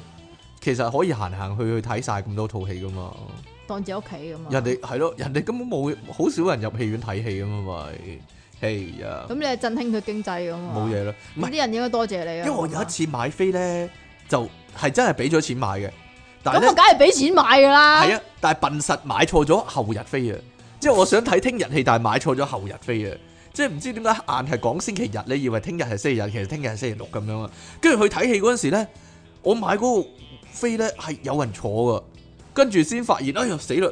笨實買錯咗飛添，咁坐另一個位睇咯，都冇事，係 咯，即係真係俾即係人你捉真到係。有飛啊嘛。係我真係有飛嘅，係啦，就係、咁樣啦。嗱，其實咧有樣嘢好想知，又係同飛有關嘅，就係、好似咧啲人咧會搏懵喎，用學生優惠票或者長者八達通嚟搭地鐵嘅。咁啊你嘟八達通嗰下咧會着喂燈㗎嘟嘛嘟？嘟咁樣啊。會着燈㗎嘛？會着燈定嘟嘟嘟咧？即係兩總之樣都有有啦個唔同嘅聲咯係。啦，即係優惠咁樣啦。咁係咪係咪好多人都會俾人捉到嘅咧？如果你學生嘅話咧，你就一定要用嗰張學生八達通嘅。嚇嚇嚇！你就唔可以就咁買嘅。有嗰張會唔會飛有啲人畢業咗之後仲不斷用嗰張學生八達通啊？嗱。咁佢已經取消咗你學生嗰、個啊誒資、格噶啦嘛。哦，咁即係嗰啲人應該係用緊長者八達通啦，直頭。嗱，學生八達通冇得偷雞咯。嗱，嗰啲我見過好幾次嘅，明明係大人嚟噶，但係佢有八達通係會嘟嘟嘟嘅，或者會着燈嘅。即係嗱，咁、可能佢個樣比較老成一啲啦。唔知道，或者佢個樣後生，好似即期咁樣，即係即期六十五歲用長者八達通咧，啲人都懷疑佢嘅。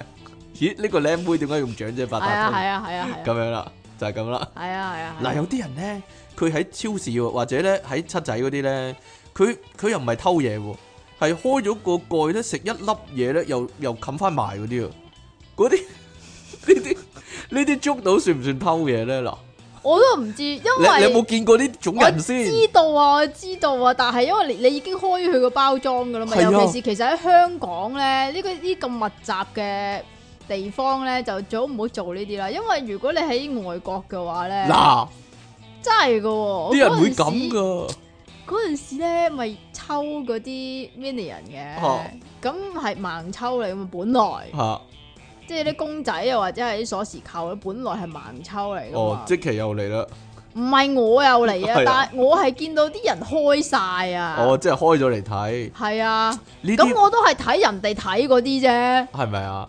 呢啲又係俾哋已經開咗，咁我咪睇下啱唔啱自己，啱自己咪買咯。但係即係你去買嗰陣時都係啲口開晒，但係佢照幫你過機嘅喎，即係佢又冇問你啊佢點就解知咁㗎樣啦啊咁樣。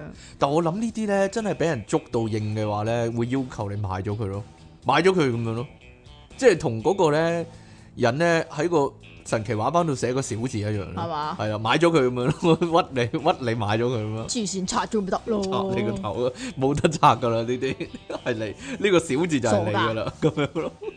東亞病夫一樣可以話係係。啊係啊係啊係啊！啊，好啦，最驚係咩咧？就係俾你條女或者俾你條仔捉到啊！你同另一個人咧狂傾 WhatsApp 啊、Messenger 啊嗰啲啊，唔得咁咩？唔知喎。又或者咧夜晚咧入廁所傳信息啊，或者夜晚講電話嗰啲，咁你就死緊啦。邊個嚟㗎？嗰個嗰個邊個嚟㗎？啊！誒，你係咪背住我同佢乜乜乜啊嗰啲啊？講嘢啫嘛，背係啊係背住你，背住你傾偈啫嘛。係啊係啊係啊，又或者咧揾你嗰陣時咧，你就熄咗電話，失咗蹤幾個鐘嗰啲啊，咁你就死緊啦。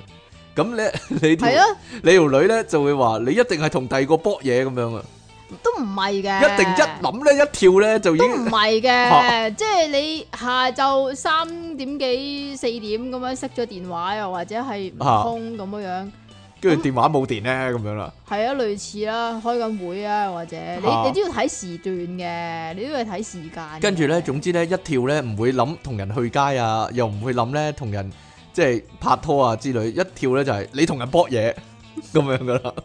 唔係啊， 你呢個明唔問明啊？下即總之奇，嗱，如果你條仔係咁第樣二。個一齊就已經係無論做咩都好，都係搏嘢，系啦， 无论佢做咩都好，即系咧食飯又好，睇戲又好，去游乐场又好，是但去卡拉 OK 又好，总之咧搏嘢，你系搏嘢，係啦，你一定系同人搏嘢，係系啦，啦，呢几个钟你去入边，搏咗你幾同個人鐘搏嘢嘢，。你同人搏嘢，系啦，一定系咁样啦，但係同你又冇搞咁耐嘅喎，但係同人哋又搞咁耐系啦嘅，持久力系咯，好奇怪，战係啦斗力突然间强咗嗰喎，啲係。啊，啊，好啦，我想知一樣嘢就係、其實咧係咪有樣嘢叫俾人捉到你戴假髮咧？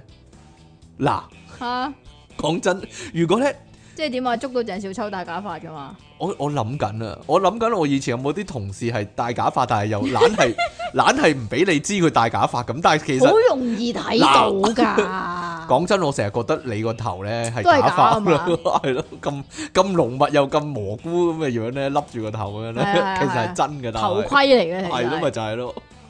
我就諗緊，如果咧你俾人捉到你戴戴假髮，你以後仲戴唔戴咧？係，戒 假髮，戴假髮戒戒，係啊係啊係，呢啲俾人捉到啊！係你以後仲戴唔戴咧？人哋都知你戴係假應該啦唔，戴啫，因為係靚啲，係咯，係嗰個人自己以為啫。 通常通常係嗰個人自己以為啫，即係等同於咧嗰啲人咧頭殼頂冇頭髮咧，但係咧其中一邊扮過去咧，佢以為自己咁樣做可以令人即係覺都仲有啲咁樣啊，令人覺得佢頭頂有頭髮，但係人人都知佢頭頂係冇頭髮噶啦，係咯，佢仲咁做嚟做咩啫？好奇怪真係我仲見過咧，有一個咧喺深水埗見到啊，好似嚇，好將後邊啲頭髮咧扮晒去前面啊。啊，咁啊好似小夫咁咯，點啊？ 但係得幾條嘅 啫向喎，前啊嘛，係咯，幾好將後邊嗰啲係喎，啊係啊係啊，然之後中間空嘅係啊喎，係啊跟住扮去前面喎，啊都得嘅，幾犀利啊！係啊，唔知道咧， 即係咧你咁樣講好似好衰咁樣，即係咧嗰啲人咧就係咧佢冇頭髮啊嘛，但係佢又唔想買假髮喎，咁佢發現仲有啲頭髮可以留到好長咧，咁就用嗰啲好長咗嘅頭髮嚟做自 天然假髮可以話係，其實不自己如嘅咁假啦，不如咁髮啦係。點？樣？有建議？啲女人都畫眉啦，你咪畫翻啲頭髮落去咯。張衛健咪咁，咯，係咩？佢唔係紋咗一點點咁樣咩？一點點，係唔密知啲喎密啲哦啫嘛，係咯。唔係啊，人哋紋眉你紋髮啊嘛。係啊，有，噶，得噶，一點點咁紋翻落去咯。一點點嘅咩？唔係一點點係點啊？我唔知哎呀，哦。 好啦，又或者完全剃光佢，咁就成個假髮咁笠，咁咪仲自然係嘛？好啦，係嘛？如果我有諗，如唔果你啊係我真係有諗過，我真係有諗過，嚇即係如果有朝一日我係地中海嘅，或者頭殼頂冇乜頭髮嘅，咁我就真係你完依全家都完全有啊， 我髮線比較厚啫。係嘛啊！我就真係完全剃光佢戴假髮啦，即係日日千變萬化都可以啊嘛。即係爆炸頭又得，係啊， 長頭髮好似係烈，啊。好似烈風咁又得，係係啊咪先？係啊，好啦，唔係啊，但係你講長頭髮，我淨係諗到黎生就冇嘢啦。係啊，係啊，係啊，係啊，蘇乞衣嗰個係啊。你翻工做嘢嗰陣時咧，最容易俾人捉到就係自己上網嗰啲啦。以前咧，我做宿舍有冇講過呢件事啊？有條友咧翻通宵間咧，佢佢上鹹網咧，但係咧笨實咧，佢冇熄咗個電腦就走啊，冇熄個網亦都冇熄個電腦，跟住放咗工。跟住第日咧俾人咁急忙，係啊，跟住第日俾人捉到咧，好大件事，跟住炒咗咯。係啊，我依家諗翻咧成件事，我覺得以前咧做 吓點樣啊？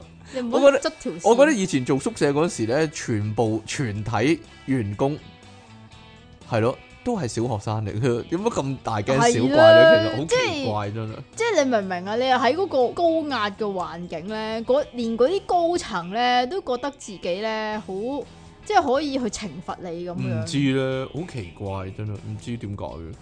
好啦，冇嘢啦。 但我諗依家正經辦公室都會㗎，如果你上下網嘅話，會俾老細鬧㗎，或者炒咗你㗎。嗱，其實咧，你有冇睇過咧話某間家私鋪俾人唔知邊個員工睇鹹網，然之後播咗出嚟播咗宣傳片㗎電視嗰度啦，係嚇、啊播咗出嚟咁都有啦廣告牌，但咁係我肯定就係唔炒啦，係啊。但係就係唔知點解啲男人硬係中意睇鹹片嘅咧？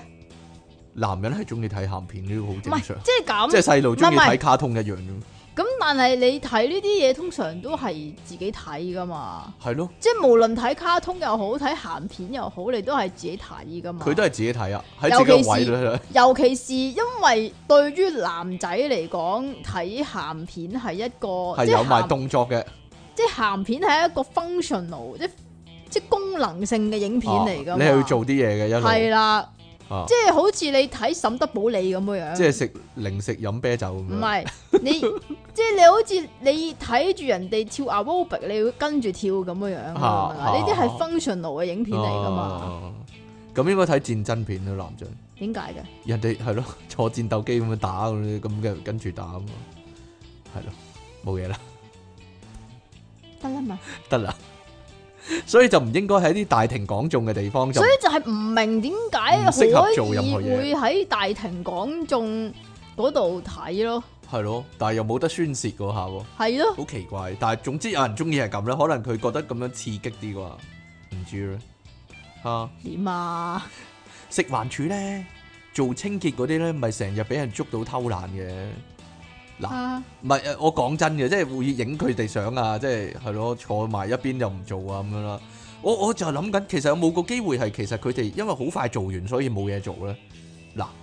其實佢哋冇嘢做好過啦。唔知啊，你你成條街嘛？即係你諗下，你食環嗰啲其實係唔係我講掃街嗰啲啫。我即係唔係咁嘅捉人嗰啲，係咯？我就係諗緊嗱，例如成條街咁樣啦，佢冇乜垃圾嘅話，你咪唔使掃咁耐咯。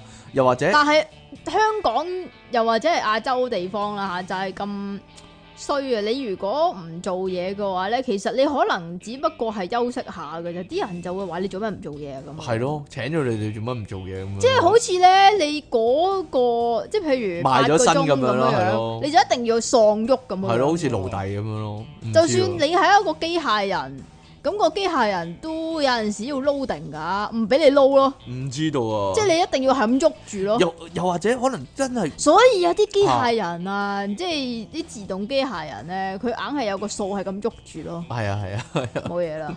唔係，所以我就諗啊，其實佢哋可能係做晒咧已經，即係如果今日你淨係冇噶，冇做晒淨係噶，掃一你條做街嘅話，咁你你掃做晒晒咯，冇啊，你掃晒你都要掃噶，嚇你都要即係做住嗰個動作噶。系，我唔知道。嗱，仲有捉到呢樣嘢咧，就係呢個啦。又或者呢啲人咧衰咗喎，跟住先發現哦，你係差人嚟嘅，哦，係咁咩樣？係啦。嗱，我就想問啦，呢啲算係捉到佢做衰嘢，定還是係捉到佢係差人呢？報復 定還是係應該話係捉到佢係差人做衰嘢？係啦，咪兩樣都係我咯唔，知道啊。嗱，例如啦，俾人捉到影人裙底咁樣啦，咁普通算人。啦，佢自盡咗啦。係啊，哦，唔知，唔係唔係唔 係，我唔係講單獨一單哦，啦，咁嘅，係啦，咁普通人影人群體，咁多數唔會唔會報新聞噶嘛，咪都會噶。即係你你報紙好細格嘅啫，或者即係咩乜乜男子影人群體咁樣啫，好即係跟住啲人都唔會留意嗰個人叫咩名，或者唔會留意嗰個人係邊個，其實嚇嗱，但係如果咧啊咁如果佢係一名影相佬咧？吓，你都唔應該影人群體噶， 但係個問 題咁如果佢係一個攝影大師咧，啊，然即之後佢話佢呢啲係藝術用途咧，即係話你你你如果俾人捉到做呢啲嘢，然之後俾人睇，哇，真係好靚喎，原來係啊係啊，嗯個咁樣底褲好靚啊，咁唔要係睇影得好靚啊！佢着咩底褲，個鏡頭攞得好靚係啊，啊黐線！即係話咧，你你唔好係名人咯，如果你要做呢啲嘢嘅話，你係名人你就唔可以做呢啲嘢咯。咩名人不做暗事啊嘛？唔知道， 可能係啦。咁然之後咧，發現影人裙底嗰個係差人，咁你就大鑊啦。我猜人係名人，啊都明噶啦，唔依知家即佢係佢，即係呢個我名詞，依家都我明噶啦。諗你差真人係加埋做衰嘢，你就會變名人啦。冇嘢啦， 你即刻諗緊火影忍者嗰度衰喎，真係 係啦，係咧，好奇怪你真係。嗱，有啲咩例子咧？例如說啦，你你偷嘢啦，跟住叫雞唔俾錢啦，跟住非禮啦，跟住販毒啦，或者偷咗啲毒品嗰啲啦，或者打交 啦，跟住爆人樽啦。總之咧，呢啲嘢咧，你普通人做咧，好似係比較正常咁，但係嗰個普通人就即刻變咗，即係變咗壞人啦，或者變咗賊啦嚇！之類啦。啊如果佢如果爆人樽嗰個本身做酒保嘅咧，唔知道， 或或者嗰個人係一個樽咧，唔知啊。點啊？但係俾人捉到，佢係係做樽廠玻璃廠嘅，係啊係啊佢試玻璃啫嘛。啊係啊係啊，或者爆人樽嗰個係吳鎮宇咧，咁你就覺得啊，啊好正常 係，啊，好合好理啊，正常，好合理嘅一件事。係啊，但係咧，俾人捉到嗰個人原來係原來係警察嚟噶，哎呀，咁就即刻好大鑊咁咁有啦。冇啲乜嘢原來係？咁呢個世界公唔公平啫？你 話，，係咧你話有冇有冇啲原來係同警察嗰個係一樣嘅咧？係拆嗰個分嗰個唔係唔嗰個係？我聽過以前有講話咩咯，即係非禮咗個女仔，嚇，然之後咧發現佢係懲教處嗰啲咁樣咯。唔係唔係唔係，原來佢係做婦科嘅，係做係做係啊係啊係啊係啊。我幫佢做即係檢查免係嘛費婦科檢查，黐線嘅都冇嘢啦。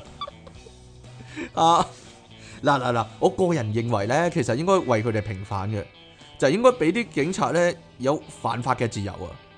因為咧你太壓抑佢嘅話咧，可能會影響佢哋唔心係啊，理你健康噶唔嘛。係啊，你明唔明啊嚇？最緊要一樣嘢，嚇知己知彼。點樣咧？咁你做差人，你梗係要即係拉反噶啦，係咪？係啊嘛？？要潛入去個犯罪心理嗰度，你你首先你要理解佢哋嘅心理狀態，嚇即係點解佢哋要咁做？佢哋咁樣做咗之後，係會有啲咩得着咧？會有啲咩感覺咧？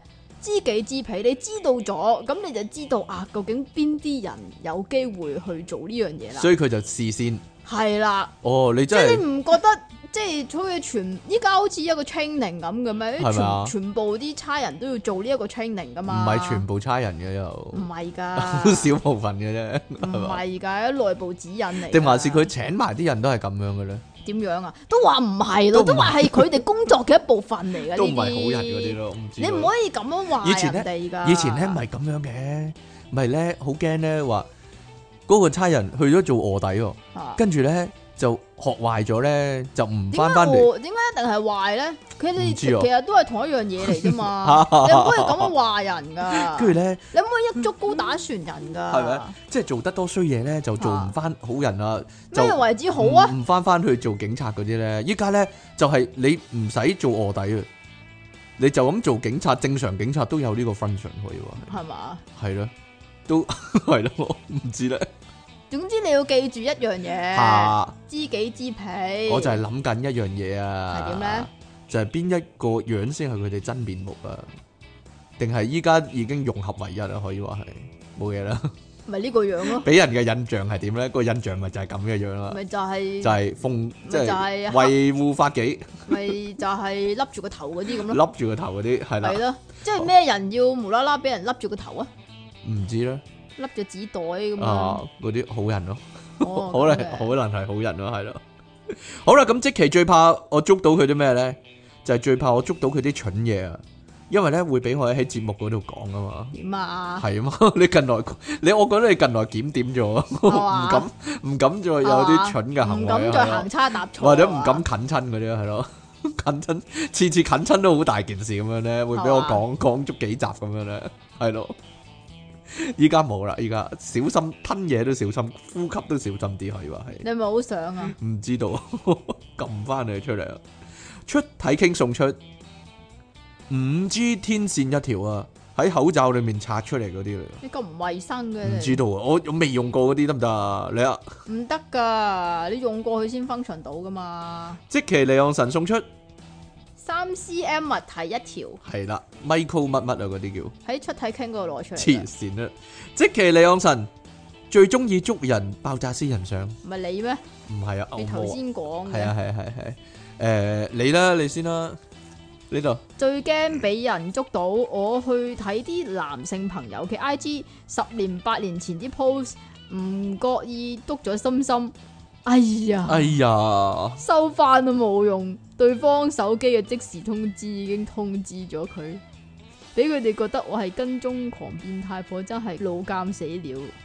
呢個係咪啊 Kelly 啊， ？Carly 是但啦，係咯，哇呢啲都幾驚喎，係啦，即係係咯無聊睇下咁樣，唔小心撳咗咁樣人哋，係啦，哦尤其是有陣時咧，你會即係八卦下一啲可能唔係咁 friend 嘅，你都會噶嘛，即係如果嗰啲好耐冇見啊，其實係啦三九唔搭八嗰啲咧。係啦，回咗你或者讚好嗰啲，跟住你，哎呀呢條有咩事咁係啦，樣，做咩睇我啲 post 咧？嗯係咯跟做蹤咩狂啊，即係尤其是一啲舊嗰啲咧，哇！做咩事咁舊都炒翻？係咯幾年前嗰啲喺度睇我啲相靠咁嚟樣， J 啊，原來變態喎。好啦，King Sir 即其你哋作地好喎，佢話即係你哋好啊。 有次咧行超級市場啊，見兩公婆咧企喺個蛋櫃前面咧，行為古怪喎，咁咪專登行埋去睇下咩事咯。點知原來佢哋啊拎啲盒裝蛋出嚟，逐盒打開揀啲大隻嘅蛋。哦，係啊，放埋同一盒喎，揀嘢啊，係啊，係有啲人即係好似咁㗎啲人咧去日本買福袋咧，哦佢哋會拆開，然之後哇咁自己賤啊，再重組噶，咁賤格啊！係啊，其實咧有個師奶行過都睇唔過眼，話咗佢哋兩句，點知嗰兩公婆咧仲大聲夾惡咁話啲蛋又爛又唔新鮮，乜乜乜啊！阿師奶都冇佢哋咁好氣啦，我都冇花生食就買自己嘢啦。去排隊俾錢咧，原來先至有花生食啊！頭先揀蛋嗰兩公婆咧，俾超市經理捉埋一邊同佢哋理論。我大致聽到咧，經理話呢啲蛋唔賣俾你哋啊！兩公婆又大聲夾惡咁話咧，啲蛋又爛又唔新鮮啊！咁你咪唔好買咯，啊！經理話頭先佢哋啲舉動已經俾細路電視拍低咗，咁樣呢已經破壞本公司嘅物品，可以叫警察嚟處理。咁嗰兩公婆就發爛走人，乜都話唔要咯，透心涼啊！咁樣俾人捉到正。啊第二日再去買嘢，見啲盒蛋盒啊、生果盒啊，本來冇黐膠紙呢，都黐咗膠紙咯。為佢哋而做啊，啊！即其利昂神，即即稱其利昂神，兩邊包包有濕疹喎。你急我唔急，但係又急到夾夾聲嘅心急過上，可能見你咧行山行到流晒汗啊，所以咧 係係咯，擔心你有濕疹啊，所以係嘛係啦冇啊，不過佢我皮膚好好嘅， 係啦，俾人捉到要要有四個嘅。係 啊，一我同事坐我後邊 I T 九嚟噶係啊， ，I T 九啊，係啊，俾後面同排嘅同事聽到佢放屁、喎。咁我同呢位聽到佢放屁聽嘅同事、喎，係啊，佢咁寫噶，係啊多咗個聽字啊，好啦，唔怪得知我諗咁耐啦，掩被撤離辦公室啊！第二個，我成日打邊邊時會專登放屁俾我朋友捉到，俾佢哋聞下，打鬧一下，好開心噶，即係被虐狂啦，係咪咁啊？唔知啊，佢係放嗰個啦，係啊，專登嘅仲要係三啲老人區比較多，啲伯伯放屁吐痰乜七都有，捉人見到都係咁，但係俾人捉到，俾人見到都係有咁有啦，捉人見到都係咁。戴口罩要戴到令自己中招嗰啲人，係俾人捉到都覺得冇問題。心諗你選擇自己同病毒交流，唔好害人。呢次肺炎會好似沉落海 海水入肺咁痛，因為發炎嘅位置會同皮膚咁流出膿液，會令呼吸困難、喎。哎呀，爆炸支點上哈，好啦，跟住我讀埋呢個挪威 挪威產嘅信，佢好鄭重咁講，唔好俾即期讀啊咁樣啊。係啊，唔好俾我讀啊！爆炸期即肥傾，你哋好啊！今時今日作為一個香港人，我諗每個人都要有俾人捉嘅心理準備。至於俾人捉咗之後，到底要點樣辯解，可以學侵侵話齋。Made in China, not Hong Kong。哦呢度啊，喂，俾個 echo 嚟啊，喂，我係大我陸係大陸呢，呢，我係我強係國人強。國人。嘢啊！可能就會冇事噶啦。學國水無奶就無敵啊嘛。By the way，即期的天國真的來臨咗啊！依家好多人呢，日日都喺屋企辦公，特別係啲公務員啊，話要 home office，又因為呢資料敏感唔可以拎出公司以外工作啊嘛，唔使做嘢又有錢使，真係爽啊！唔好信林女士啊，因為我有親戚朋友係某啲政府部門都得戚自爆，表面上 home office，實際上係 full pay 有薪假，光明正大辦公。今次仲捉你哋唔到，希望你哋讀完以上嗰段文字唔會俾人捉啦。阿即其格擔心緊啦，而家已經。啊哈！俾人捉到都唔好又爆我真名啊，King Sir。另外有個俾人捉到嘅真人真事啊，話說以前呢讀中學，婆婆會送午飯俾我食，咁學校有規矩禁止喺校內用電話嘅，當然。似都唔會關手機啦，只係校校靜音啦。有一日呢，接近中午，我婆婆不停打電話俾我，打咗五六次都有啊。咁心諗驚佢老人家唔知係咪中途有啲乜嘢意外嘛，咁啊急急腳拎埋電話去廁所聽咯。一聽電話佢問點解咁耐唔出嚟攞飯啊？唉，原來佢睇錯鐘啊，我就慘啦，俾訓導捉到，我唯有俾個電話記錄佢睇。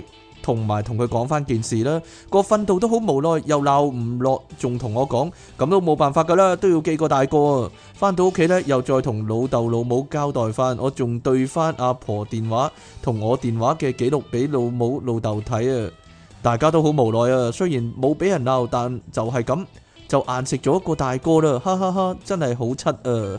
挪威挪威挪威威橙上就係咁樣啦，唉，啲先生有陣時又真係發神經啊！但係講明即係其實你唔準明知噶嘛，但係講明其實你唔可準帶以電話啊嘛，你其實有陣時呢啲嘢就隻眼開隻眼閉啦，唔知道人係嘅人係生噶嘛 人， 生係啊，咁佢真係要真係阿婆啊嘛，係啦，真係阿婆同埋你真係要食飯噶嘛，咁啊係，但係咧都有個可能性嘅就係，如果一個人嘅興趣就係同阿婆傾電話咧，即係嗱，如果話捉到哦，你同男朋友傾電話咁樣啦，咁就好似好罪大惡極咁啦。如果嗰個人本來就係好中意同阿婆傾電話咧，咁呢個係佢樂趣嚟嘅喎，所以我覺咁得即。係點啊？我你覺有得係應樂該趣捉咁就要閹啊， 我覺得呢個係啱嘅，所以係咯，就係、咁樣啦， 以防萬一啊嘛。幾好啊！你同真阿係婆傾電你真係好話中意同阿婆傾電話咁點算啊？真係， 你唔係被逼喎，但係你中意嘛？係好啦，咁點啊？咁我哋咧去到呢度啦，你係咪有嘢講啫？仲你有咯，哦，你都話嚟，啦， 係俾你噶，阿渠俾你噶，阿渠俾我噶，即其我係阿渠啊，佢佢叫你喎。 我想請你哋咧，之前討論過啊。我想講你哋之前討論過有一種喺大便時避免水花接觸嗰個屙法啊，我有試過啊，而且佢失真係敗有啊。先失敗在時間嘅掌握啊，因為咧扣慢有引力 free fall 一啲嘢唔係唔夠喺唔夠三十 cm 嘅高度裏面係電光火石之間，能夠做到嘅機會係微乎其微嘅。你哋一講咧，我好懷疑你哋有冇真係試過，因為我真係試過， 我好記得咧，導致我之後誓死唔會再試嘅嗰一次失敗係點啊！喺收縮肛即係門。話佢唔止一次試吓、哎我唔知咧。喺收縮肛門嚟切斷嗰個大便嗰一刻啊，至到大便跌落水可以激起水花嗰一刻，時佢根本唔長過零點三秒，零點三秒，你可以完全逃脱。開個馬桶上空嘅範圍乜？你不能啊！不能嘅話有兩個可能性啊：一，你仍是濕到屁股；二，你的大便在切斷並離開肛門後，因為懷疑所造成嘅慣性動作。令大便未跌落廁所板嗰度向環飄飛。我吹我嗰次嗰條大便 L 型咁，有一半呢掛咗喺廁板上，另一半呢一半就一半頹遠地垂在馬桶邊，就好似達利畫嗰個時鐘咁 樣。即係咁，亦都要睇下你嗰陣時個大便嘅情況嘅，嚇究竟係軟便啊啦定係硬便咧？係咧，令嗰即係下所以嘅呢個實驗咧係唔可以亂咁做嘅。係啊，佢話好似嗰幅畫個時鐘咁樣咧溶咗啊，令到嗰下嘅時間都完全停頓啦。呢、個就係阿渠啦，唔該晒啊。 啊，呢個呢，你我覺得呢，阿渠啊，我建議你將呢段呢寫埋入去編劇嗰度，寫埋入去你啲劇情嗰度，係咯，包得啊要今次，做出嚟啊，今次爆得係。係啊，個分鏡好難寫， 好難整喎，係咯。好啦，咁我哋咧今日咧讀埋阿渠嘅信咧，可以話係可以話圓滿啊，係咯，系嘛係啦，今日唔知聽日事，我哋唔知呢個節目咧可以維持幾耐啊，系嘛，係啊，講真，我依家冇信心做到三百集，你咁嘅你依家係二九二啊嘛，但係我冇信心做到三百集啊，系竟然嘛，係啊，好難講啊嘛，係。你继续啦，好啦，咁我哋咧有好多嘢咧唔可以講，好好壓抑啊！依家係啦，尤其是呢啲咁嘅情况，啊啊尤其呢啲時間係啦。好啦，下次見啦喎，啲。拜拜。